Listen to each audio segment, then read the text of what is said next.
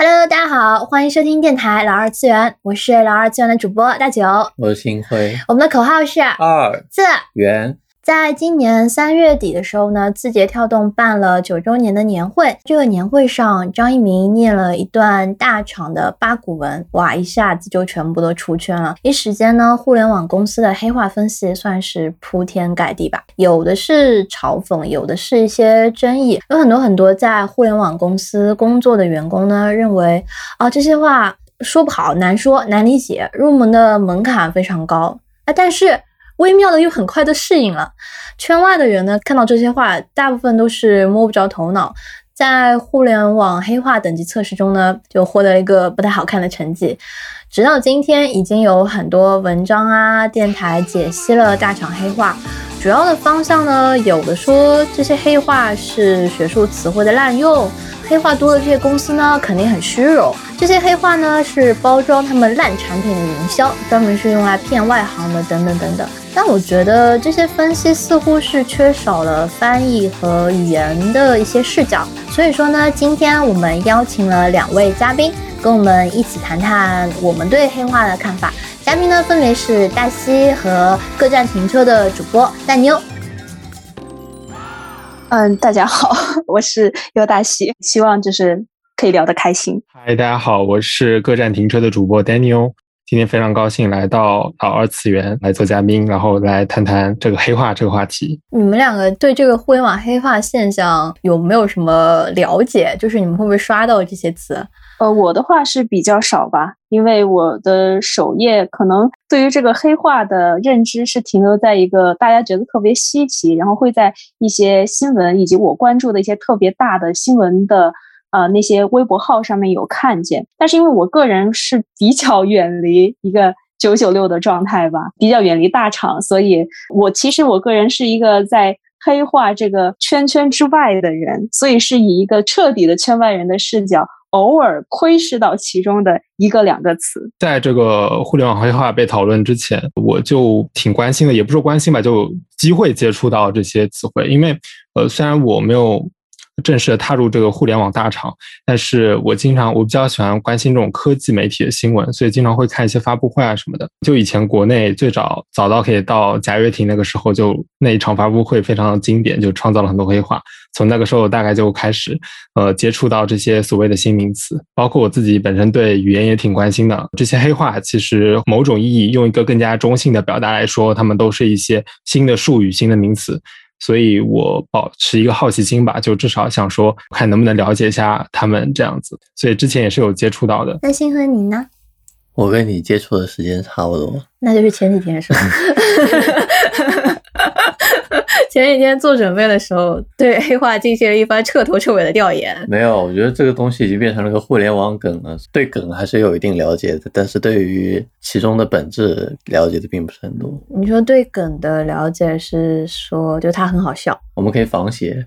我们 仿写。我明白，然后我对互联网词汇的印象，其实也是看了公众号，还有微博上面有一篇什么什么我在大不说黑话还是什么，反正类似这个标题。对对对，我是因为看了那篇文章，也就是说我是属于他黑化出圈了之后。我才了解到了，然后看的时候，讲真，我觉得好像也没那么黑吧。一般来说，这种文章讨论的时候都会放出张一鸣的那段话嘛，然后那段话的名词就也没有那么伤害到我。他虽然说会有什么像底层逻辑啊、感知赛道、差异化颗粒度这些词，好像乍一看还挺。挺玄乎的，但是因为我现在学的是计算机科学，计算机，所以有些词是我平时会用到的。那哪些词？像颗粒度就会，因为颗粒度在 NLP 里面，它特指的是我们在分词的时候，这个分词的精度大小。就比如说，呃，我在人民广场吃炸鸡，颗粒度如果大的话，代表就是人民广场是一个词；如果颗粒度细一点的话，就是人民。广场，它对这个词中间进行了切分，所以这些词是我平时在工作听起来像一个 super parameter。啊，有一点像，对，就是一个超。你看，你真的是一个很科技黑化，大家就不明白这是啥。就说是一个可以调节的参数，所以我会用到，我就不会觉得这是个问题。以及它里面像说什么一套组合拳，甚至会有人会说组合拳是个黑化，我也是不能理解的。不太像黑化。对啊，就组合拳已经是很老的网络用语了，就很像小的时候打那个那种格斗游戏，你不是上上下下加加加加左左右，然后一套组合拳。我那是魂斗罗，那不是格斗游戏啊？这样，呃，我会觉得说，好像大家在消费互联网黑化的这件事情的时候，把很多东西都囊括了进来。有些东西，我甚至觉得是好像大家应该知道的词，什么杠杆，好像没有那么那么离我们日常生活遥远。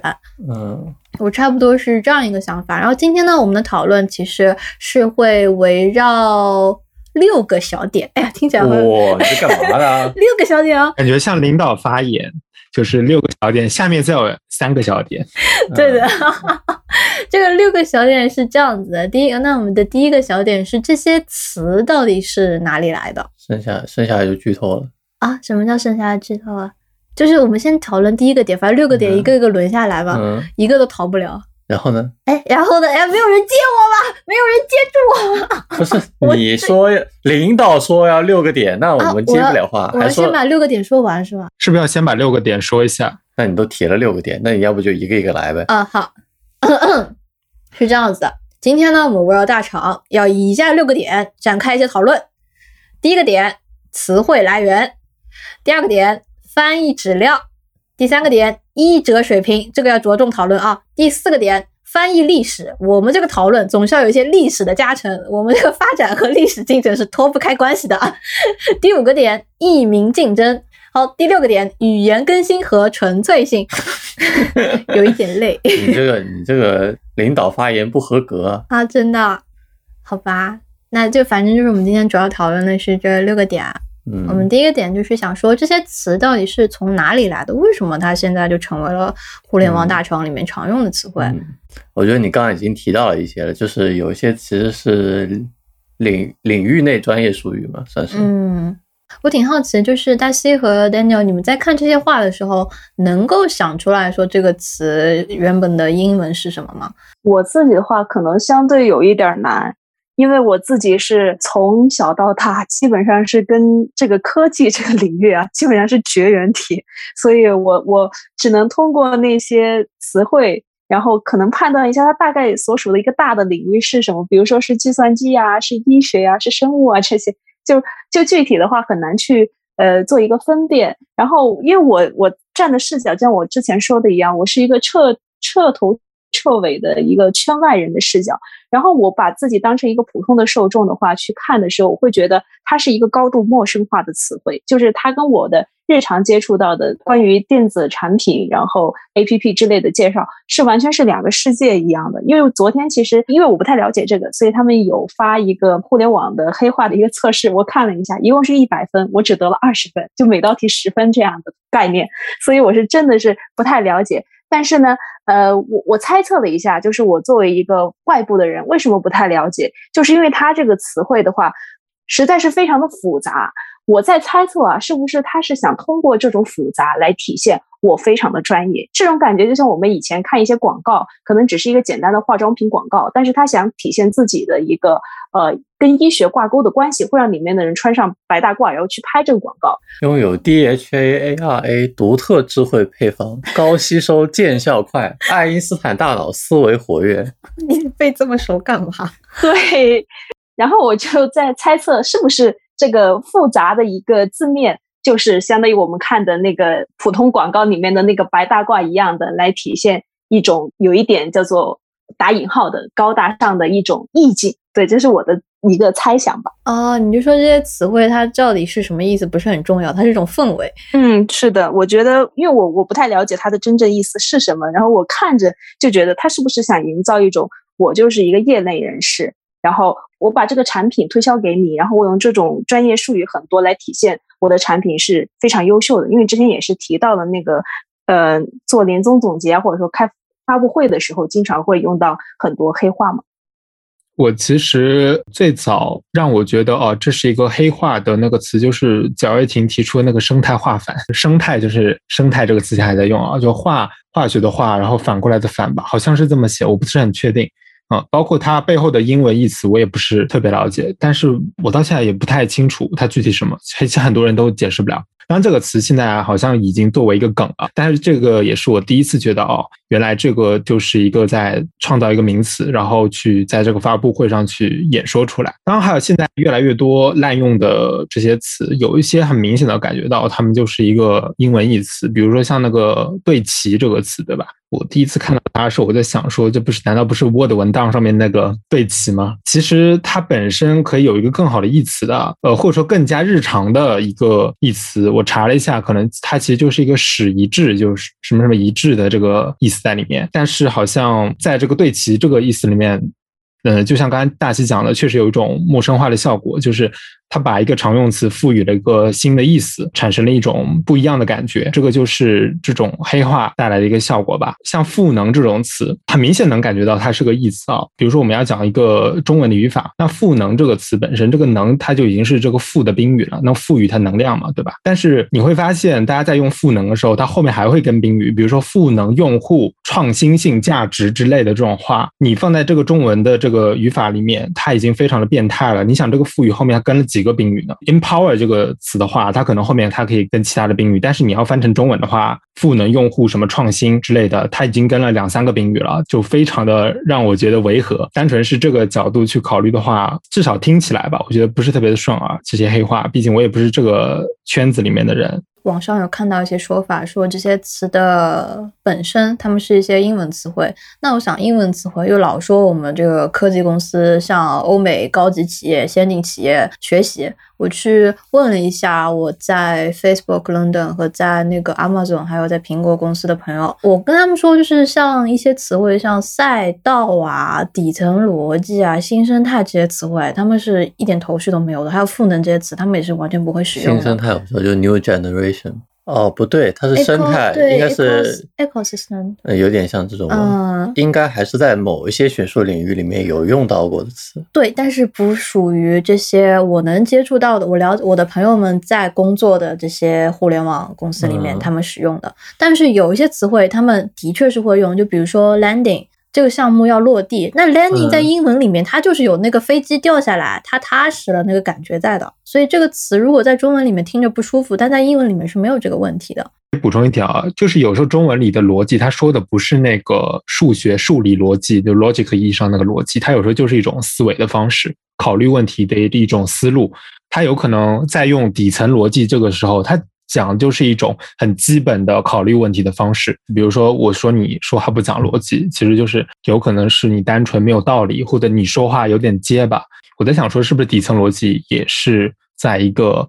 可能就是泛指一类的那种思维方式、思考问题的方式，这样。感觉互联网公司用应该就是像大牛刚才所说的那样，也是通过底层逻辑这个词吧。就我刚才想到的，就是尽管它是那个互联网黑化，也尽管嗯，它有可能是衍生自一个。英文的一个原原生的词汇，但是不要忽略的就是说，它这个，比如说“逻辑”这个词啊，它并不是说好像咱们到了今天才发明出来的，它实际上，你看那个“逻辑”“逻辑”，对吧？这个这个发音都是非常的相似的。呃，它是以前的时候就已经通过西方，然后再经日本，然后传入中国的。我想说，就是现在的那个一些黑化的词汇呀，它不单单的就是对于翻译这个原生词汇的一种误用吧。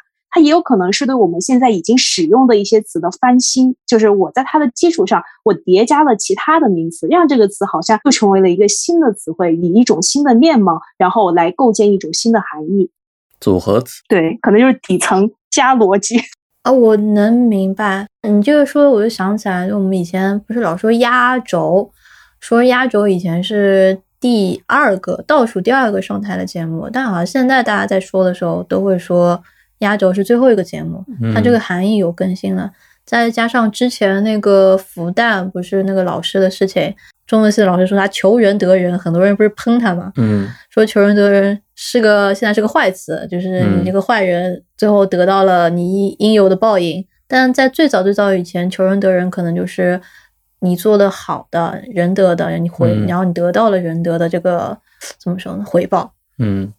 这个意思的含义吧，它其实内在也是不停的在流变的，因为我们语言是人使用的一个东西嘛，就是人会随时就是会给它增加一些含义。当你增加的含义，得到了就我们说的通俗一点嘛，就得到了这个市场的认可之后，可能它这个词汇就变得通用了起来，甚至有可能会去替代掉。它之前的含义，就像我们后面可能会聊到的“一名竞争”，其实也跟这个有一些关系吧。名字出来。嗯，但是互联网现在这些词汇，我就会觉得它翻的差，但是大家为啥就接着用了呢？那关键是它不仅是翻的差，它那整个语言体系都很像外文之前 Daniel 他们 JCD 十六期所说的嗯欧化中文，翻译腔出现了。它是什么通过巴拉巴拉巴拉巴拉巴拉，然后然后句子结构永远是 A is B，A 是 B，怎么样？嗯达到什么什么什么，这个话这么不像中文，但是它却被使用了。我觉得 A 是 B 这种有点像口号，其实，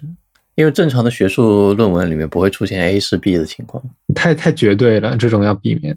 那我现在就是比较好奇的是，呃，为什么没有能够提出更好的一些翻译，或者说大厂里面他们为什么就沿用了？没有人说我觉得这个翻的不好，我想提出一个新的。因为像我们小的时候，不是经常会说以前的那些翻译，呃，A 不是不是以前又是 A，就是甲某一个人提出了一种译名，然后第二个人又提出了一个译名，最后我们就会选择更好的那个，嗯像是什么德德先生、嗯赛先生，这不小时候历史课经常会嗯学到吗？你要先说明这个翻译质量，你是从哪几个角度去评价这个翻译质量？哪几个角度？就是信达雅吗，像中文，像中文，对，像中文是我 是我最，这个是我之前在看英文的甜品翻译的时候，就我非常非常不理解的，嗯像是那个 Marie 蛋白酥皮，嗯这个就是我觉得它翻的特别好，嗯，因为你这样一看就知道它是那个蛋清巴拉巴拉巴拉打一打，然后你又嗯烤一烤，然后是个一个像皮一样的状态的东西，就是我看起来，我一看中文就知道它是个啥。昨天像昨天吃的那个司康，司康它翻成司康，我应该怎么理解它呢？嗯就它到底是个啥？我觉得这个可以可以做一个很有趣的一个解释，就是刚才也是提到菜嘛，比如说英文的一个啊司康，你就不知道是啥，你就直接根据它的那个语诶原来的这个名字啊做一个音译，然后也不知道它具体的成分是什么。当你把它翻译成一个具体成分的时候，你一下子就明了了这个是什么，然后你又觉得这是一个更加优化的一个翻译。那其实反过来，在这个中文，尤其是吧那个，因为国外的中国餐馆也比较多，非常有趣的一个诟病就是说夫妻肺片非常那个，直接是把老公和老婆的肺放在一起，你会有这样的感受，对吧？但是实际上呢，我们知道夫妻肺片它里面也是有这个材料的，就所谓的就是说一个翻的实指和虚指的一些问题，要尽量的去避免在哪种情况下，好像我可以用一个比较虚的，比如我直接去做一个音译，有很多很很美丽的翻译啦，像比如那个枫丹白露宫嘛，也是非常经典的一个翻译。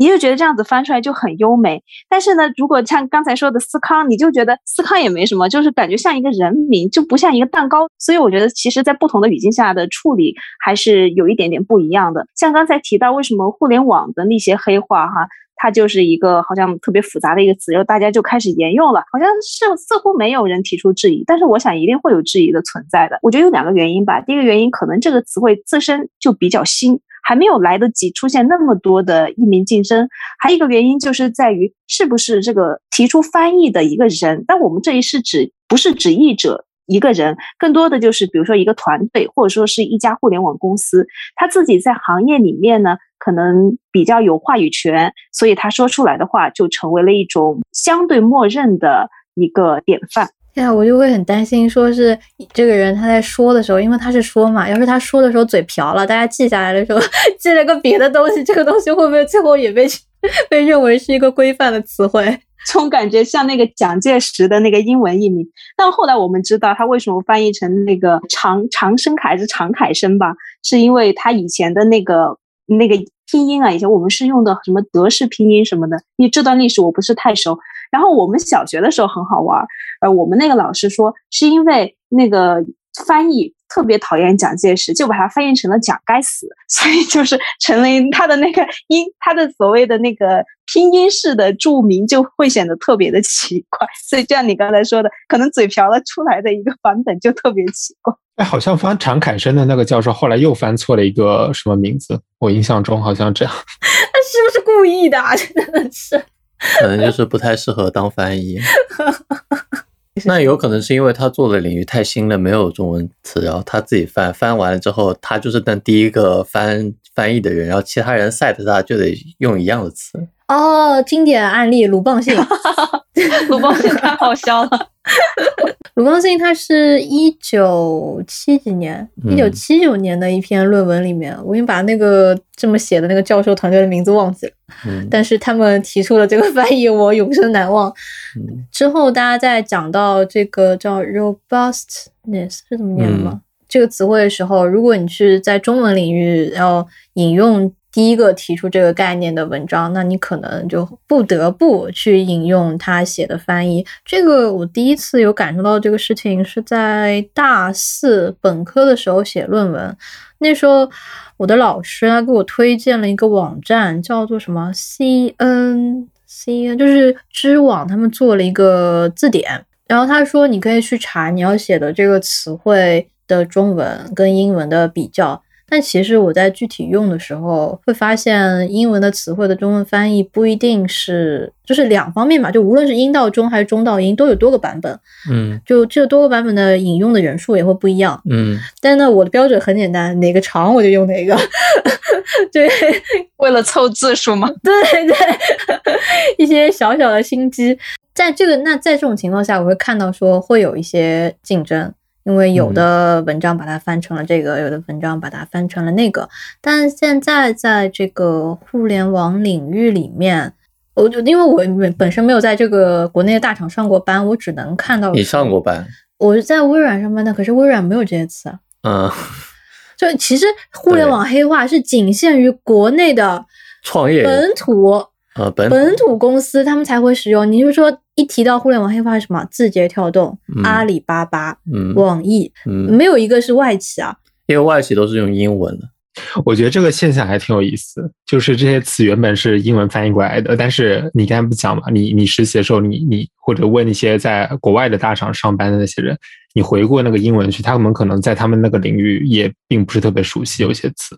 对啊，我之前问了那个 Facebook 的那个哥哥，他就说黑化是有黑化的，但都不是这种类型的黑化。嗯，他们的黑化主要是基于公司的技术或者是产业业务，有一些词太长了，他们会有个缩写。嗯，就举例啊，举例就是那个就是 return on investment，O to O 是吗？对对对，这种，那他们是不得不缩写嘛，并且这种缩写就属于我告诉你一声，你就知道了，不存在说你要花一个劲去理解它到底是啥。但我们现在看到的国内的大厂的这些语言，就是你脚破了，你脑袋动啊动啊动，你还是不明白他到底想说什么。而且我觉得可以跟那些英文缩写做个区别了，比如说你说 KPI 的时候，它的指向非常的明确的，它就是指那一套绩效考核的制度。但是你说一些其他的，像这种中文比如赛道啊，那种赋能啊，你它的背后它的所指到底是什么东西？它其实是由这个公司老总去可以随意的去解释的嘛。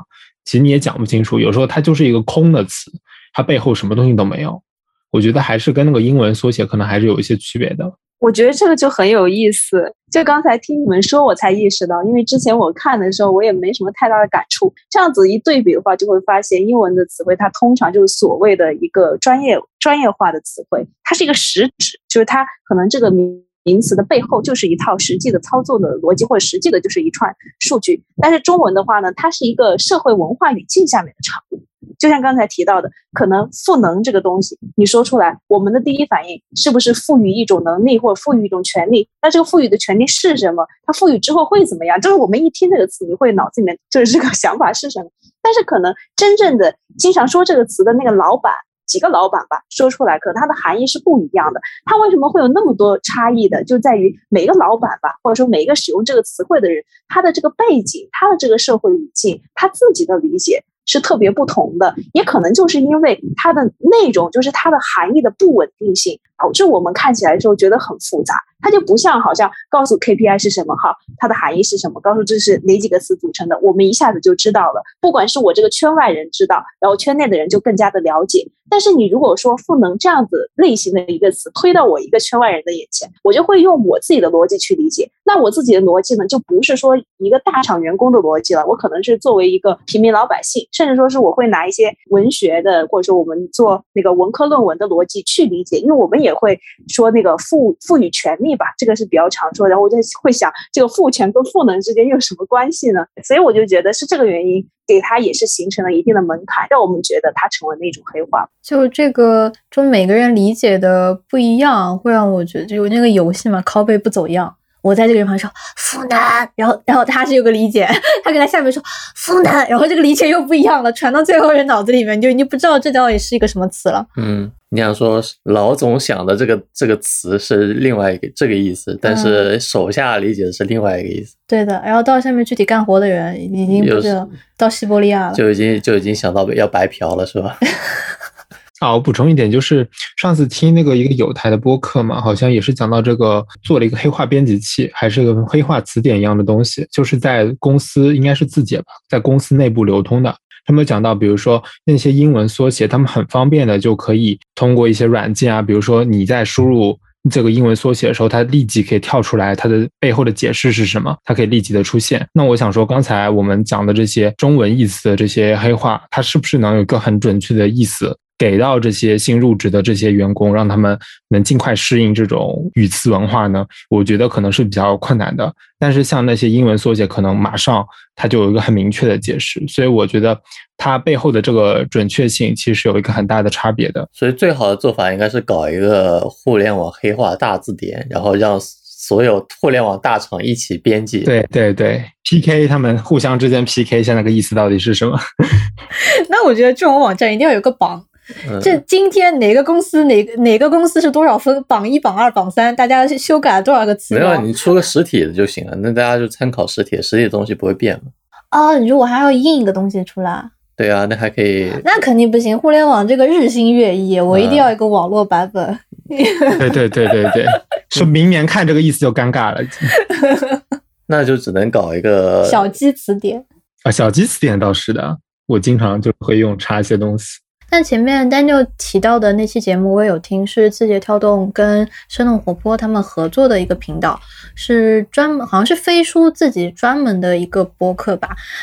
他在提到这个所有人都可以编辑这个词条，然后会有专门的人审核的时候，我就觉得这其实是一个蛮新的翻译状态了。因为很就因为我们翻译科技词汇也不是一天两天的事情，就几百年前中文、英文就其他语言翻译到中文里面，其实这个事情一直在发生。只不过以前的译者可能是我们认为的大家，我不知道能不能这么称呼啊？你说一些文学素养跟科技素养都比较高的人，他们在做这个翻译的事情，是这样吗？因为我我浅薄的知识是 初中历史里面是这么说的。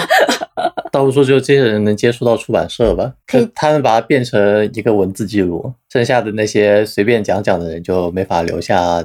这个翻译记录，我们今天在讨论翻译的时候，可能大多数人会去直接想，哎，这个词为什么翻译成这样？会去直接考用一个翻译的标准去考虑，就我们刚才所说的那个信达雅的标准吧。但是实际上，一个翻译它为什么留下来了？有些翻译消失了，很大程度上它跟这个三方有很大的关系。这三方就是作者，或者说我们说的译者，然后读者，另外呢就是出版社，特别特别的重要。我是以前是做文化研究的嘛，然后。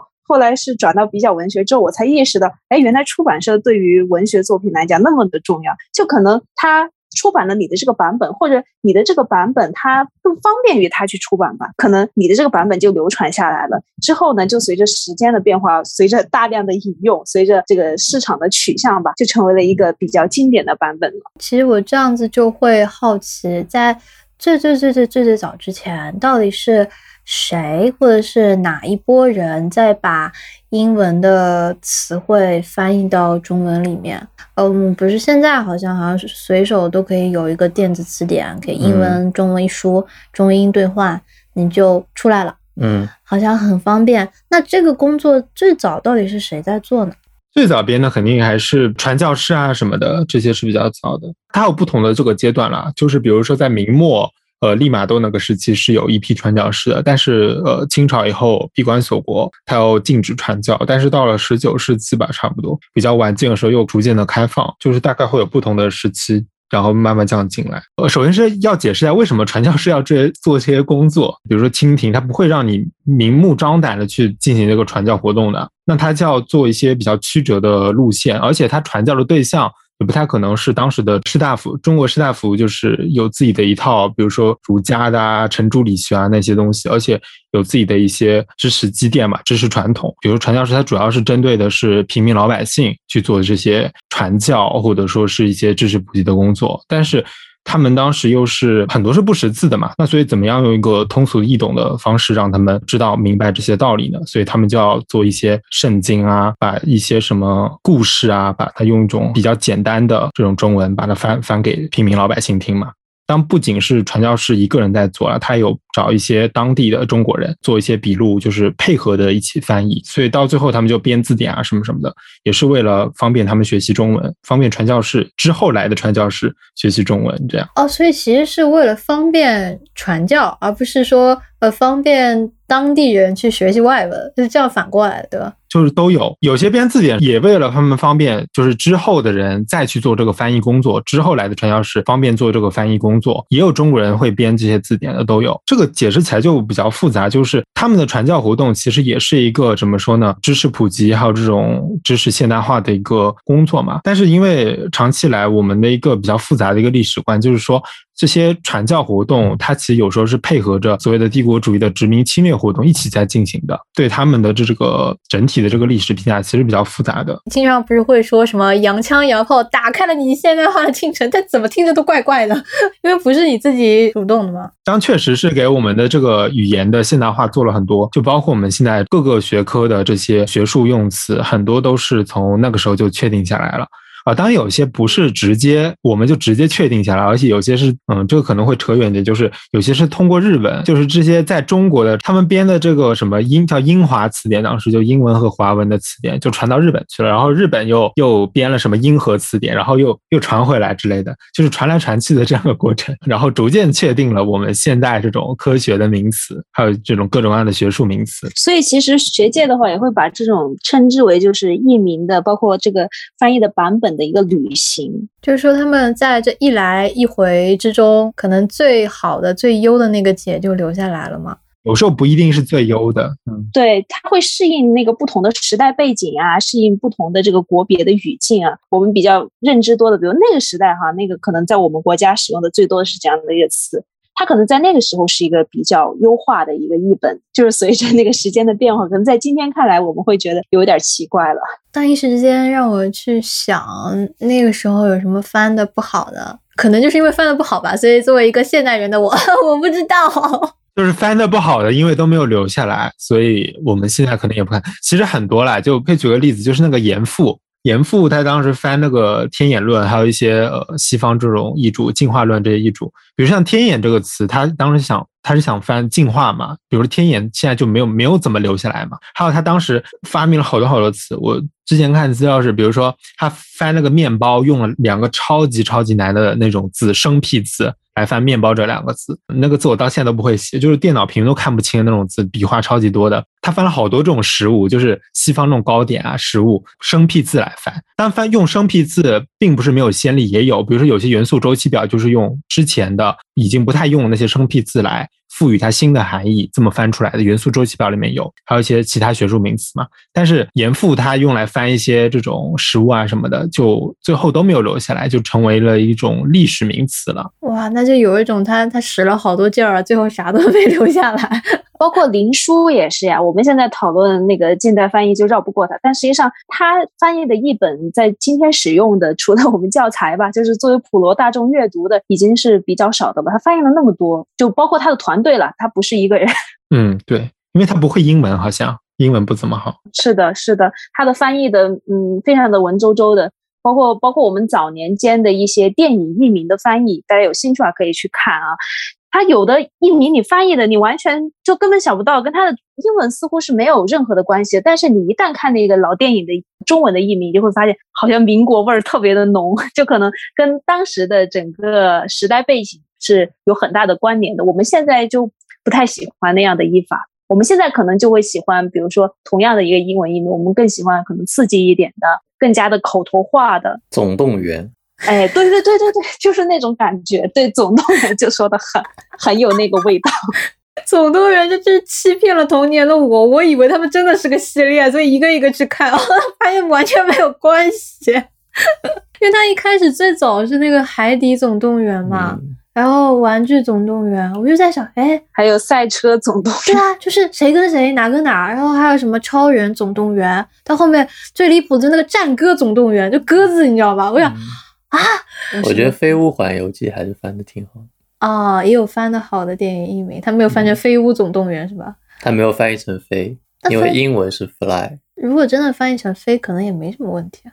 我觉得电影译名是特别有趣的，如果是有这方面爱好的朋友的话，可以去看，因为他那个往往中英文间的差异很大，而且不仅是中英文差异很大，咱们大陆的译名跟那个港台的译名。差别也很大，对，尤其是香港、台湾那边太好玩了，我感觉就像他们的娱乐，就像他们的八卦周刊一样。天哪，这种时候就是又是一个挖坑的时候，又是有机会可以再做一期，但是就是不知道什么时候做出来。可以再聊聊这个事情，呃，你们俩都有提到的那个译者的名字叫林什么来着？完了，我没记住。林书，林书，嗯，他的翻译的东西都没有怎么留下来，是说这个翻译名词之间的竞争是很激烈的吗？呃，也不完全是吧，竞争激烈是一方面，还有一个就是严复跟林书他们都是用文言翻译的，这一点很重要。它跟传教士有个人不同，传教士很多是他们当时努力的用白话来去翻译，当然这个白话跟五四的白话有点不一样，但尽量的他们是让平民百姓去看懂。但是林书和严复他们还是用那个古文，因为他们还是追求那种文章要雅致嘛，还是得用文言来写。而且按照现在的标准啊，信达雅，他们的信就有时候就做不到，因为他们翻译东西，不管是议论性的文章还是小说，他喜欢删删掉东西，就是翻着翻着，哎。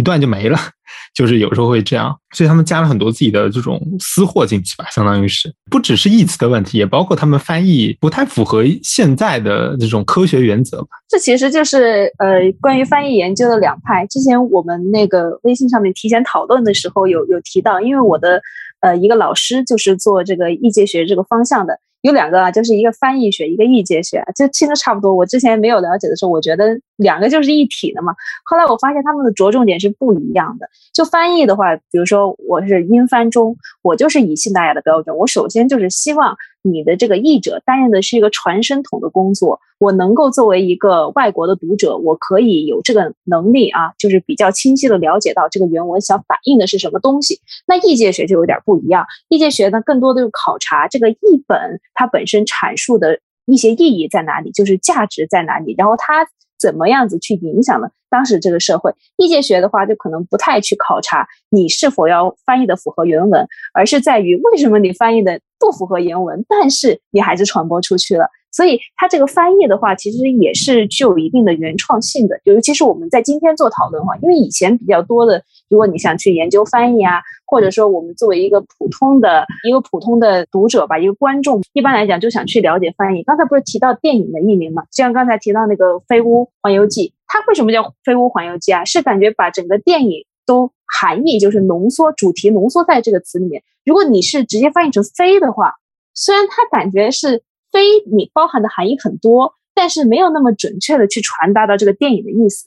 所以说，我们一旦是只看这个文本本身的话，你会觉得这个翻译似乎是不到位的。但是这个翻译无疑是成功的，因为它是把这个电影的这个主题就概述到这个名字里面，可以去吸引它的受众。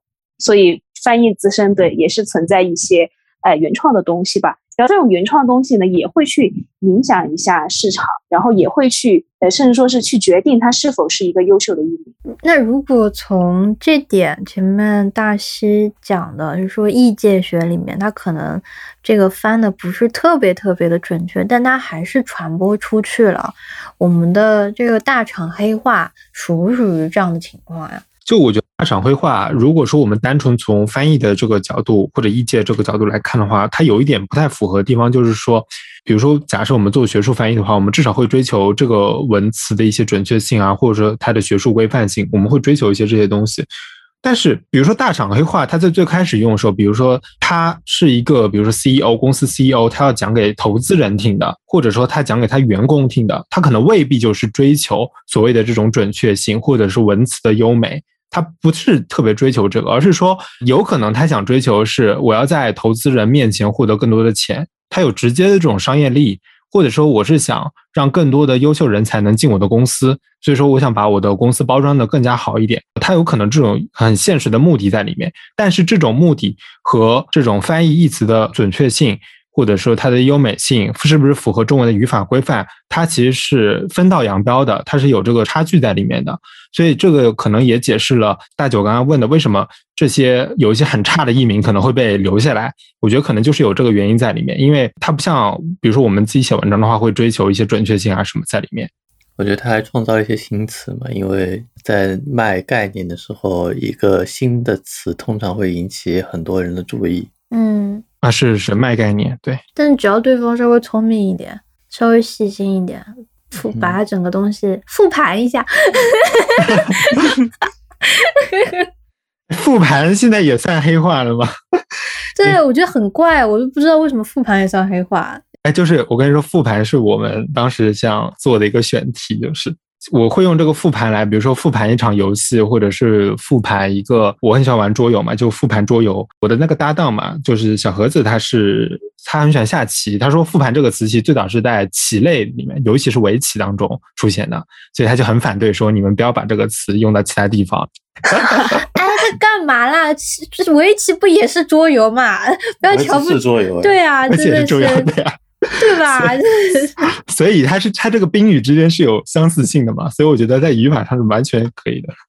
嗯，是的，这个迁移我觉得是 OK 的，因为我这个情境是能够想象的，这是我们觉得合理迁移啊。很多人觉得互联网的这些大厂黑化是非常不合理的，在使用在各个场景里面，他们觉得这是一种胡乱的使用。我觉得有些还是可以的，只是说换一个词也能说得通，不一定非要用这么专业学术的词。像是体验度量好了，体验度量不就是用户评价嘛？是不是？度量这个词肯定不能出现嘛？正常说人话不会说度量这个词的。哇，度量，他还真是把两个那个抽象词的词缀拼在一起，拼在一起。哎，这个词真是了不得。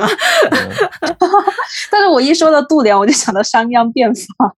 度量衡，我觉得体验度，因为度量是形容体验的一个程度的嘛，嗯，那就翻译成用户体验，或者说翻译成用户评价，都都可以，就是不需要用体验度量，听起来非常的名词，就名词加名词。哦，这个就其实是我们之前在微信里面有讨论的，就中文好像。一直以来都有这个语言上的现象，就是限于，限于就是说这个词汇或者这个句子中间有些成分，它就是成分，没必要，它没有任何语义上的意思。单从词上面来说的话，我们有一个双音节化的趋势，比如说儿儿子这个子没什么用啊。鼠老鼠老也没什么必要吧？这个后缀前缀，对，这后缀跟前缀。那还有一些是类似于像语速一样的东西，蝴蝶蝴，这个蝴有什么用呢？没有用啊。但是我们在说话的时候，两个字我们就是舒坦。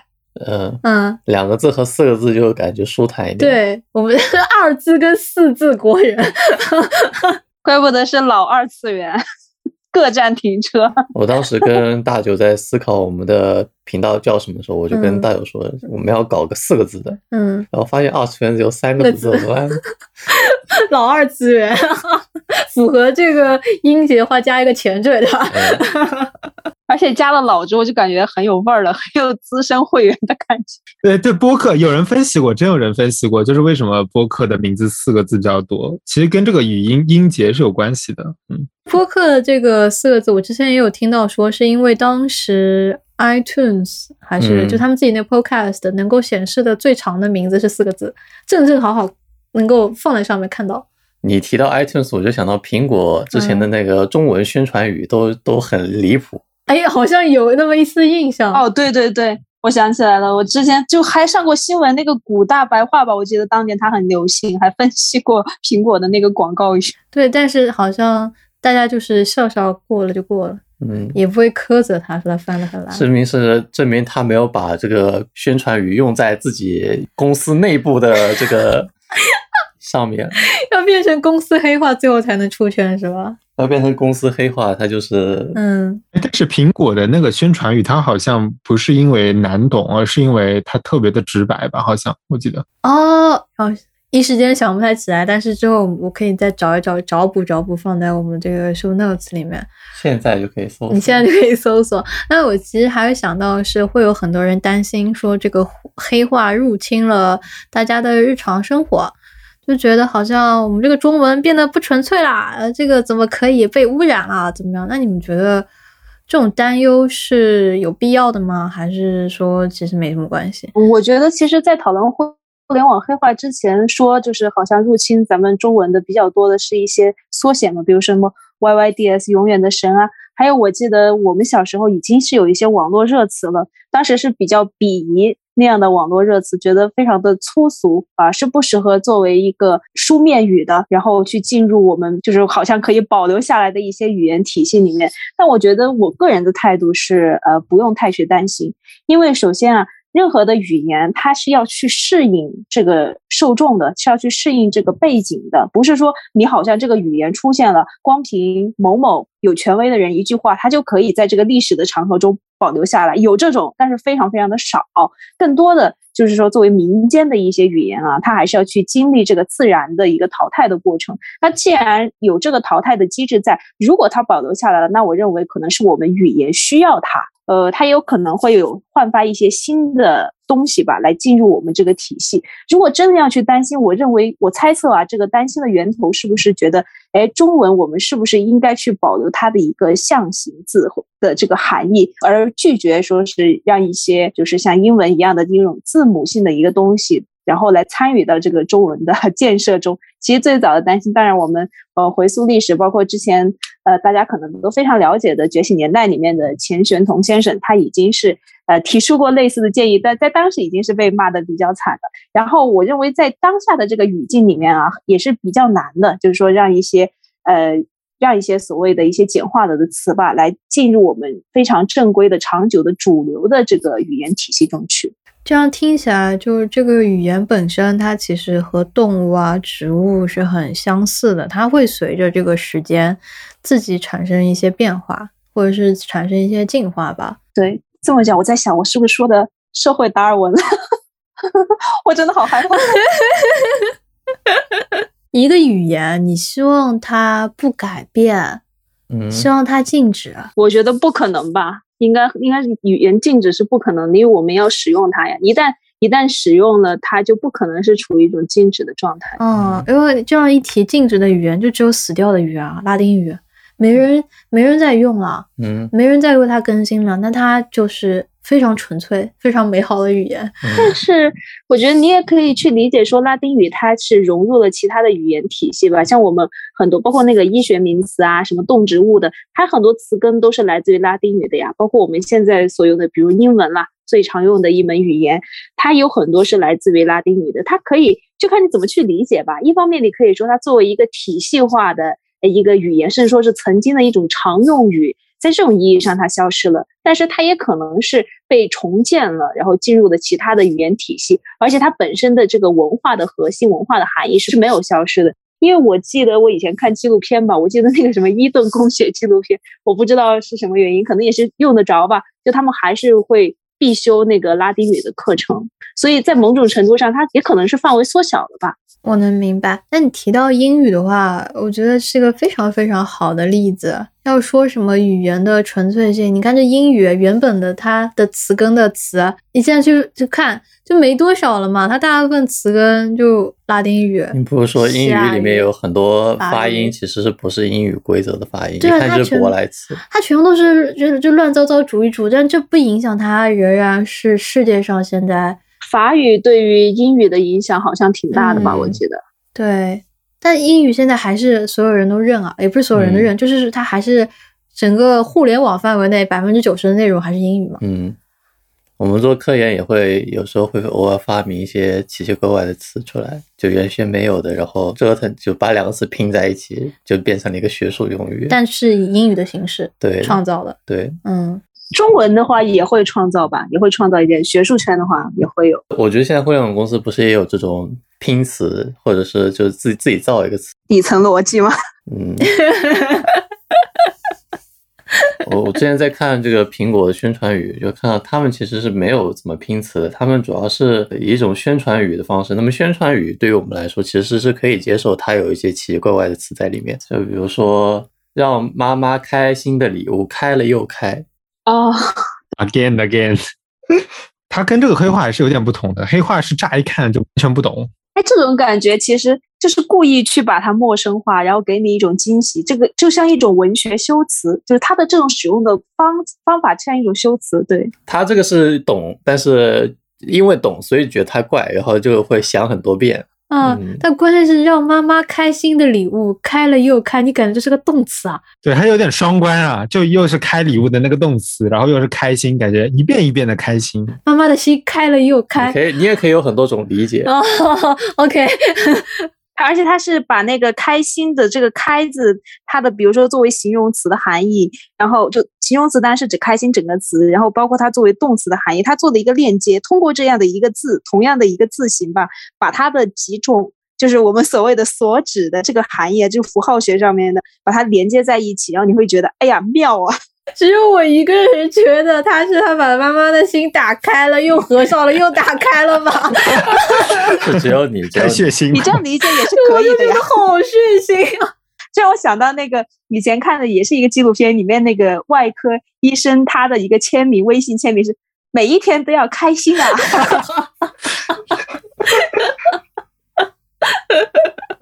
他就相当于是把一个老词新用，对吧？嗯，那跟新词乱用是不一样的。乱用就乱用吧，嗯，也没有人说什么你要用。乱用到最后，肯定有一个固定的搭配，是吧？对，我觉得你先先一顿乱用，最后你的世界线会收缩。之前提那个，感觉最近互联网不是有很多奇怪的词吗？像垂直领域，其实以前五年前是没有人用这个词的，但现在已经成为了一个非常正常的一个网络用语了。垂直领域，因为你还能想象得出他说的是啥呀？垂直领域嗯这个词还可以啊。对，嗯，所以说其实还是要能够感受到这个词到底有什么，就是真正的意思是什么，还是要、嗯要能体悟到的。如果是体悟不到的这个意思，就感觉是一个烂词。像内卷，就是我觉得是最近 这两年来吧，对最最大的一个。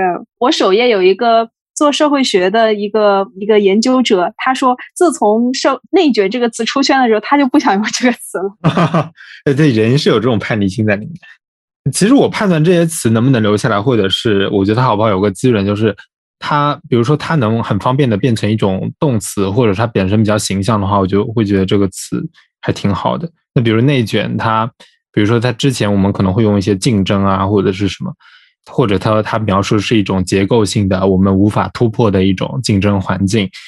但是就是内卷这个词，它本身有这个把中文的这种象形字的这种要素融合在里面嘛。内部的，然后卷起来，大家有很多形象。对，有些人想，因为我有个表情包，就是那个，哎，我不知道那个叫什么，一个旋转的盘子，然后两只老鼠在里面转转转转转，然后旁边配两个字内卷。然后还有一个就是那个卷起来那个草包嘛，那个好多表情包就是可以很形象的描述出这种状态。哎，我就觉得这个词还挺有意思的，而且这个词它现在已经可以变成一个动词了，就比如说，哎，卷起来了，卷起来了，就是我就觉得它这个是对语言丰富性是有个。很大的一个帮助的，但是其实我们发现有些黑话，它单纯是个名词，它没有办法有这种活用。但是如果说这个词它能产生一些活用的话，我觉得我是比较喜欢一点的。就比如说刚才你说到垂直领域嘛，垂直领域它可以变形容词啊，就比如说，哎，你们聊这个话题也太垂了吧，就是这种太垂了，可能就是说太专专精于某一个领域了。啊，或者说你这个播客太锤了之类的啊，它就可以变成一个形容词，有点像说原来是一个比较专业的、比较黑化的一个词，它现在已经融入到我们的中文中，它还形成了一些词类的活用。哎，那这个时候我会觉得，哎，这个词还不错，我可以也用一用。所以说，像这种已经被大众变形着用的词，就是一个嗯比较好的成功出圈的，他可能就是会被保留下来的。哦，那我觉得其实应该这些大厂，他们就应该请一些像你们这样的语言专家。肯定有，肯定有的。他们里面肯定有的。真的吗？我觉得他们烂透了，就是应该像你们这样去思考，就把这些词活用的形式全部都列出来，然后买它几个热搜，对吧？买它几个热搜，把这种变形全部用上去，因为大家发现哦，原来可以这么用，这才可以真正进入公共语言体系嘛。可能他们是要跟咬文嚼字啊这些传统媒去合作一下。咬文嚼字，咬文嚼字把他们喷傻了吧？要没有哎，上次有请有一个播客的，有个台是请了咬文嚼字那个编辑去做，他们是站在一个很支持这种网络语言啊什么这种，但他讨论的是网络语言，但是是站在一个比较正面的立场上去讨论这个问题的。妈耶，咬文嚼字，这不是我知道的咬文嚼字啊！但他们说的是网络语言，可能跟这个黑话稍稍有区别，稍有区别。其实我觉得往往哦，单纯只能用名词的词都有点讨厌。个人感觉，就他们不够灵活，反正只能，他这坑位只能落在这儿。像是赛道这个词嘛，虽然我觉得赛道这个词也特别形象，因为我们以前就会用什么赢在起跑线啊这种来比喻竞争嘛，但是赛道你用了赛道以后，它确实。替代了原来原有的一些词汇，这样我觉得有这个替代关系的就不是特别好。也是进了这个播客圈以后，也是听到一些人就是疯狂的在很短时间内用这个赛道这个词，但是其实他每次一讲赛道，我就想说，哎，这个时候他讲的是哪个词哦？可以用领域啊，可以用内容啊，可以用什么题材？他可以用不同的词来说，但是他全部用这个赛道来代替的话，我就会觉得就不太好，因为他他就是单一了嘛。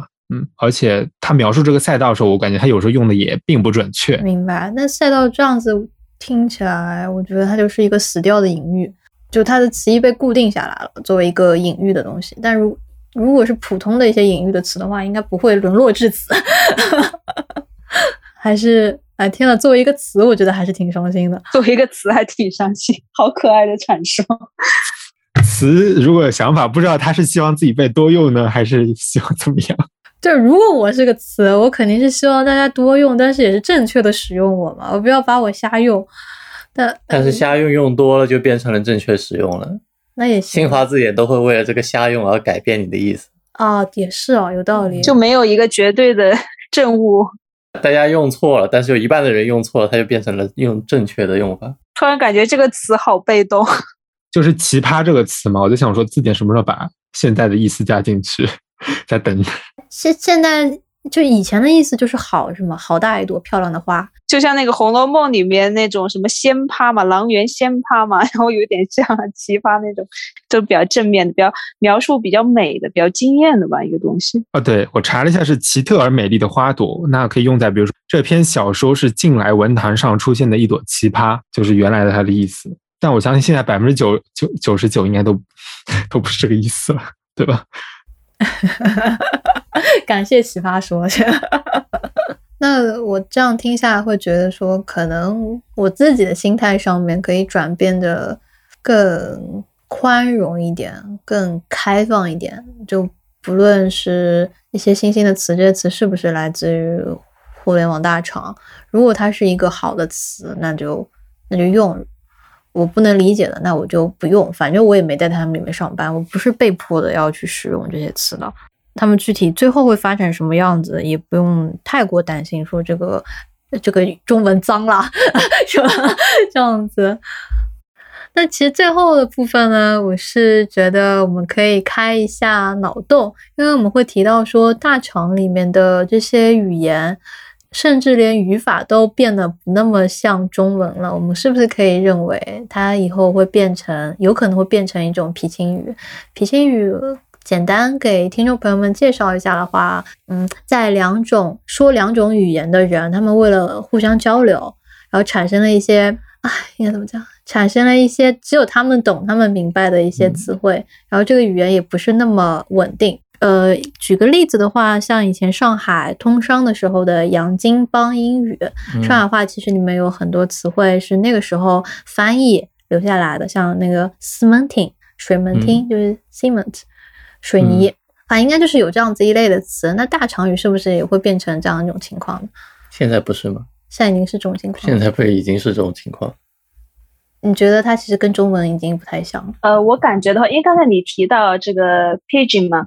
它其实最开始它就很有趣，因为我之前读本科的时候，我们老师专门提到了这个概念。当然，最显著的例子就像刚才大姐所说的杨敬邦英文，比如说这个，但香港也喜欢用了那个士多啤梨，就是 strawberry，我们今天叫草莓都不会叫它士多啤梨，对吧？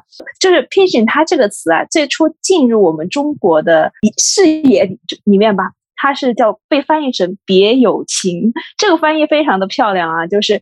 呃，别处的别，然后拥有的有是情，是弹琴的琴。你会感觉就是好像这样的一个词汇，它到了中文的语境里面，会焕发出一种新的含义。但是呢，又跟它原生的词汇紧紧的交连在一起。实际上呢，我我觉得与其说它好像是一种语言，或者说是一种语言的形式，更可以把它理解为就是一个名字，它进入。它诞生之初，或者说是它通过翻译进入到一个异国的语境里面最初始的一种状态。这种状态有可能会随着越来越多的词汇被接受，或者说是会出现越来越多的译名竞争而出现一些变化。可能它只是最初的一种状态，也有可能它作为一种呃比较好的翻译的版本被长久的保持下来了。所以还是看用的人多不多。那也就是说，如果啊，如果再过个十年、二十年。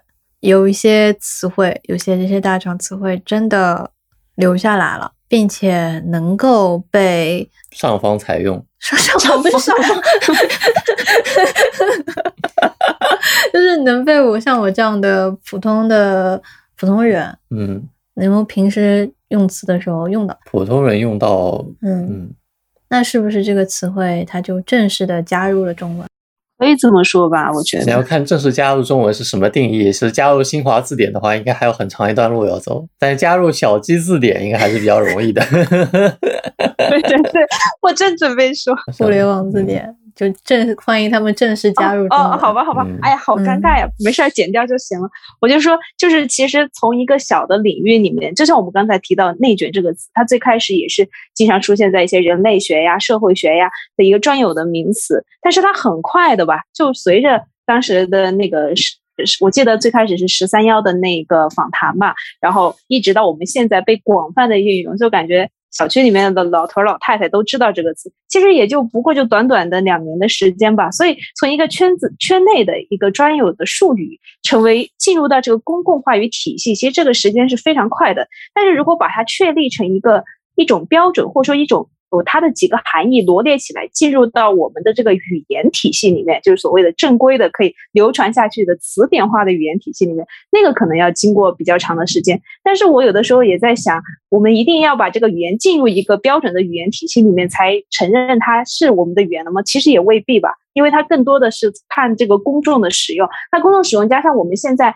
嗯，不可忽略吧，就是这个互联网的黑化呀，它是诞生于。互联网这个产业的，也就是说，而且它是诞生于网络的，又传播于网络的，它这个速度会非常的快。应该说，我相信吧，就是应该会快于我们之前谈的那么多从晚清开始的一些译名的竞争，它的这个竞争速度会加快，所以有可能他们当中的某一些词汇啊，会经历一个迅速的这种竞争和淘汰的过程，最后进入到我们的一个公共的话语体系。是的，我感觉互联网时代这么多年下来，嗯，有很多网络用语其实早已经不用了，那这些就已经相当于是被淘汰了。比方说“你雷到我了”，这其实出自春晚吧，但我不知道最早是来自哪里。嗯，但“雷到”这个这个词就基本上没有再用过了。哦，好像现在谁在说这个词，就觉得它很土，有一种零几年的感觉。哦，嗯嗯，就像你前面就是试图提的，你是几级还是米米，对吧？已经是那种。再也没有人用过的词了，上古网络用语。嗯嗯，我觉得这这应该是跟大家就是用用词的习惯的改变是很有有很大的关系。就他们就觉得这些词可能不太好用了，就不会再用了，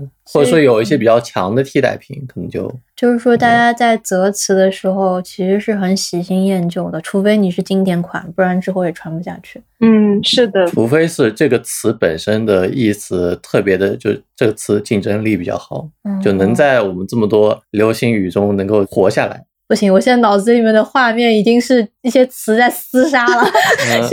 肯定啊，因为 因为有有梗，就有些梗可能热度就一个月两个月。比方说左勾拳，两百斤的大力士，你吃我老两百斤的老同志，嗯嗯，虽然已经是一年呃半年前，但但你说。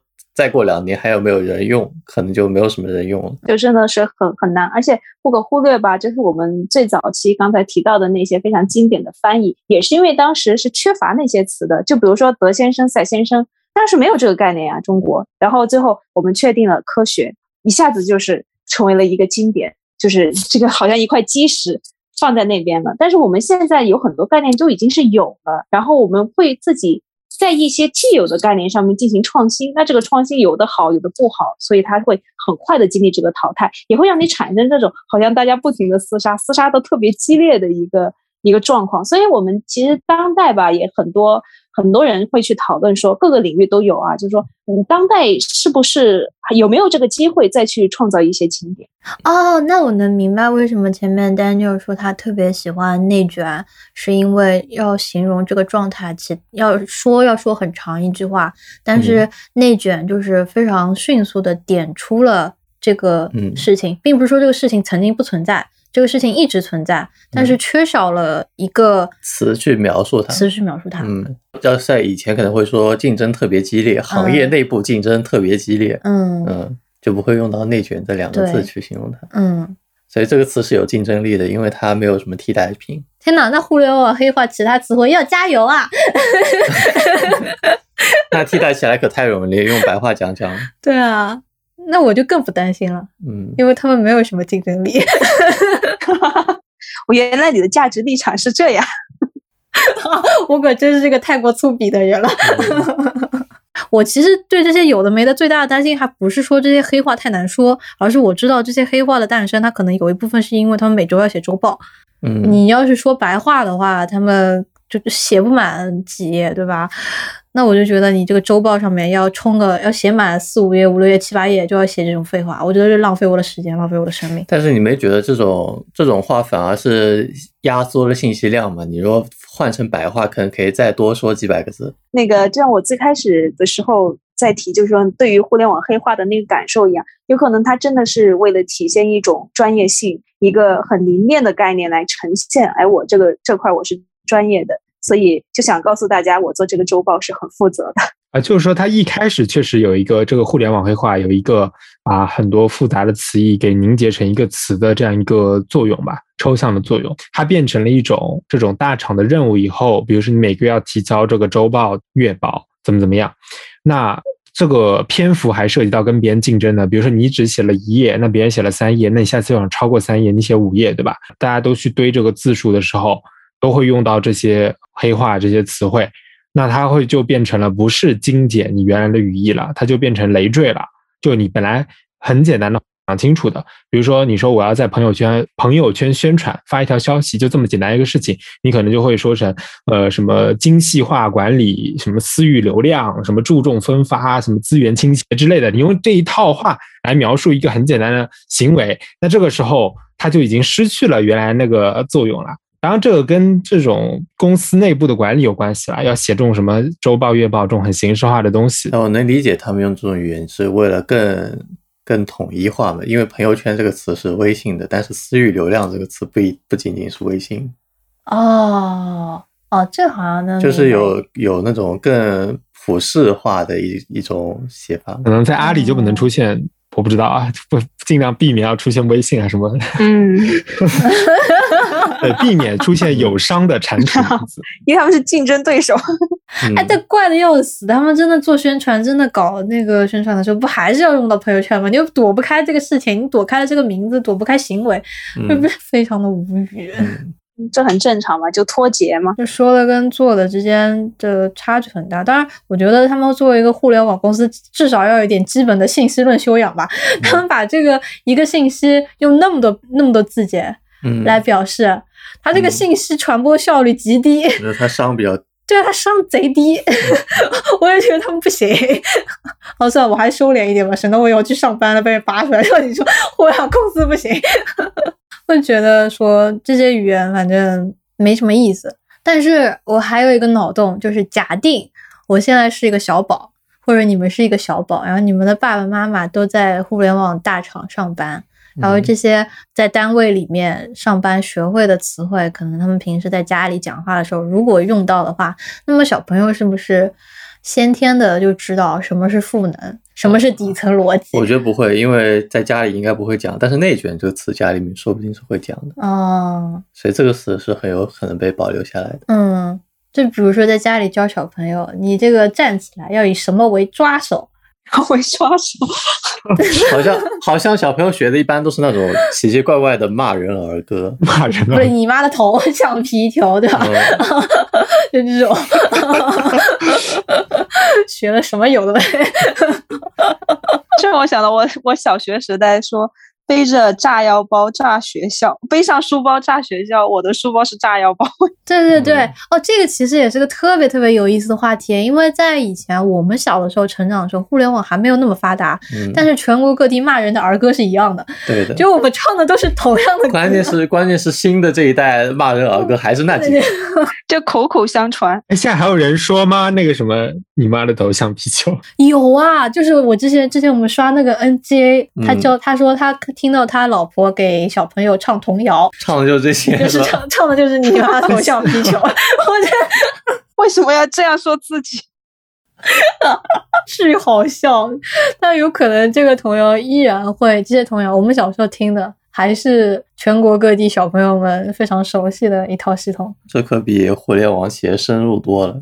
哎，这就让我想到，就是农村的宣传标语啊，之前不是疫情的时候吗？很多顺口溜啊，然后押韵的那种啊，就真的很深入人心。其实往往那些话是比较容易传下来。就像之前我们最开始讨论的晚清的时候，为什么林书是要用文言文去做那个翻译，而传道士的呃，他是用那种就是所谓的当时的一种白话吧，就民间语言吧，其实它更容易传下来，更容易深入这个人民 人民的生活中去，对吧？这样子扯呢，真是越扯越远，就扯到毛泽东的 延安文艺座谈会的内容。我觉得我们其实是给互联网黑化，他们如果真的想通过语言增强他们的公司的影响力的话，我们今天为他们指出了几条道路。首先，聘请语言学家，把他们这些黑化的各种变形形式以例句的形式送上热搜，这是给他们点出的第一条路。第二条路，要采取人民群众喜闻乐见的方式，就是写一些儿歌，写一些 对，写一些顺口溜。然后找一些那种互联网营销顺口溜，互联网营销顺口溜，然后找一些抖音上面的东北东北博主，嗯。给他们去念一念、宣一宣，这样子我觉得还是说不定他们这些黑话带着这些大厂的属性可以留存在我们、嗯说不定公司倒闭了，还有小朋友在里面，就是江南皮革厂倒闭闭了，太好笑了！就是有可能你公司都已经不存在了，但是呢，你们提供这些黑话仍然存留在嗯皮革厂还在我们心里。语言还在。太好笑了，这个那那听众朋友们，如果也有什么想跟我们讨论跟互联网大厂黑化相关的内容的话呢，非常欢迎你们在评论区给我们留言。嗯，最后还是再次感谢大西和大妞可以参与我们这期的节目，跟你们聊天真的是太快乐了，我也非常的喜欢。那么这期节目就到这边，大家拜拜。拜拜，拜拜，拜拜。哎呀妈呀，这真太好笑了。升华起来了。